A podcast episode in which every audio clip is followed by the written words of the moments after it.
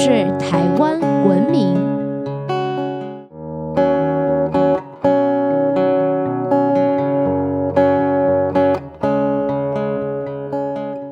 各位听众朋友们，大家好，欢迎收听台湾文明，我是热爱台湾民俗文化的新住民甜甜。下个月啊，就是冬至了，我相信大家对这个节气呢，应该是都不陌生的吧。不过啊，我们今天呢，不是要跟大家谈冬至的习俗，而是你知道吗？节气啊，居然暗藏凶险。每过一个节气呢，竟然就是过一个结束。特别是八大节气交接的这段时间，不但是诸事不宜啊，而且呢，还是一年里绝对的凶日。据说呢，还是许多医院最乱最忙的时候。那到底节气跟凶日有什么关系呢？岁时节气又有哪些禁忌跟说法呢？我们又该如何自保呢？这期节目啊，就来跟大家聊一聊关于节气的凶日。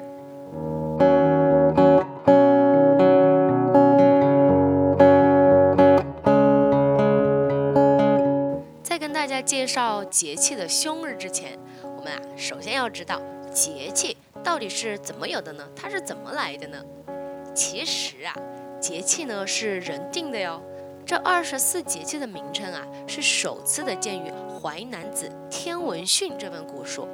在早期的农业社会呢，因为人们呐大多都是务农，都是得看天吃饭的，作物的生长跟太阳啊又有最直接的关系，所以啊，古人呢就以太阳对地球的关系和影响，还有环境气候的变化。制定出了二十四个节气与气候，不但是用在农事上，而且啊还成为了人们生活养生的指标跟依据哦。而这些宝贵的知识跟经验呢，也流传至今。虽然呢历经修历，但至今啊依旧是被广泛的使用，具有一定的参考价值哦。相信大家都知道，一年三百六十五天呢，是根据地球绕太阳公转一圈的时间而来的，而二十四节气啊。简单的来说呢，就是把一个太阳啊，一个圆切成了二十四份，一个圆呢有三百六十度，所以呢，大约每十五度，也就是十五天呢，就会有一个小的节气，而每四十五天呢，就会出现一个大的节气。节气呀，不仅是标示着季节跟气候的变化啊，它啊，同时还影响着人们的作息，还有生活，甚至还有我们的运势哦。哎，不知道大家呢，平常你啊有没有观察花花草草啊这些植物？其实植物的生长呢会产生节点，然后进而才长出新的枝条。而人呐有了关节，人才可以活动自如。关节呢就像是我们的枢纽一样，也可以说是一个变化与考验的阶段。而人呢也是自然的一份子，理所当然的呀也会受到这些规律的影响。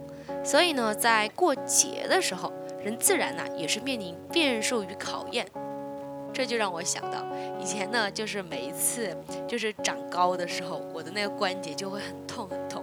然后我妈妈每次就说：“哎呀，你痛是好事，你痛过了你就长高了，你知道吗？”然后我在想，哦，小时候就觉得很惊讶，哇，原来我们长高是这样子长的哟，是不是挺有趣的？我相信大家应该都跟我有同样的体验吧。我还记得小时候过年过节的时候呢，经常会听到长辈们在聊天，在说着：“哎呀，最近谁走了呀？”然后每一次过年过节之前啊，就会走一批人，就是类似于这样子的感叹。像我们小时候也不是很懂嘛。在民间呢，也盛传节气的节就如同结束的结，大家千万不要觉得这是迷信或是无稽之谈哦。其实啊，在接近大节气的时候呢，通常也就是季节交替的时候，这时候啊是气温变化幅度最大的时候哦。根据统计，这时候啊也是人们心血管疾病好发的时期哦。心血管疾病的致死率更是位登十大死因第二。另外呀，有不少的医护人员表示，每一次遇到大节气的时候，大家呢都会有所心理准备，因为啊。通常这时候都会比较忙。好了，接下来我们要回到正题了。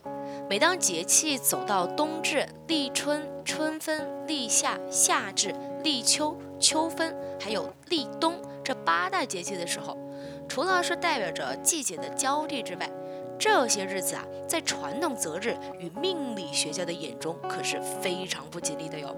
特别的是，在这些大节气的前一天，被称为四绝、四离之日，这样的日子被认为是非常极端，而且啊是诸事不宜的日子。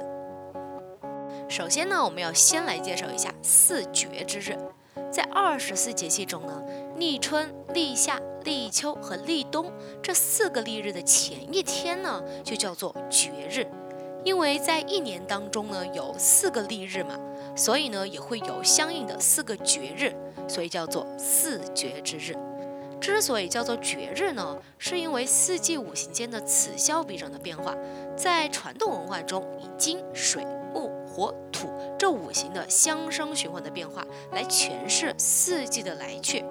像春天的时候呢，百花齐放，是大部分的花草树木生长最旺盛的时节。此时呢是生机勃勃，万物复苏，大地回春呐。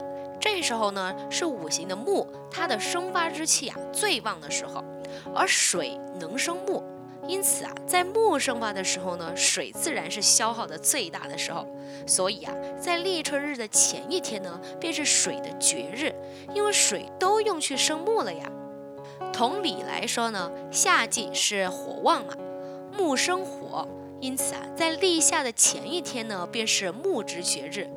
秋季属金嘛，生金，所以啊，等到立秋前的一天呢，便是土之绝日。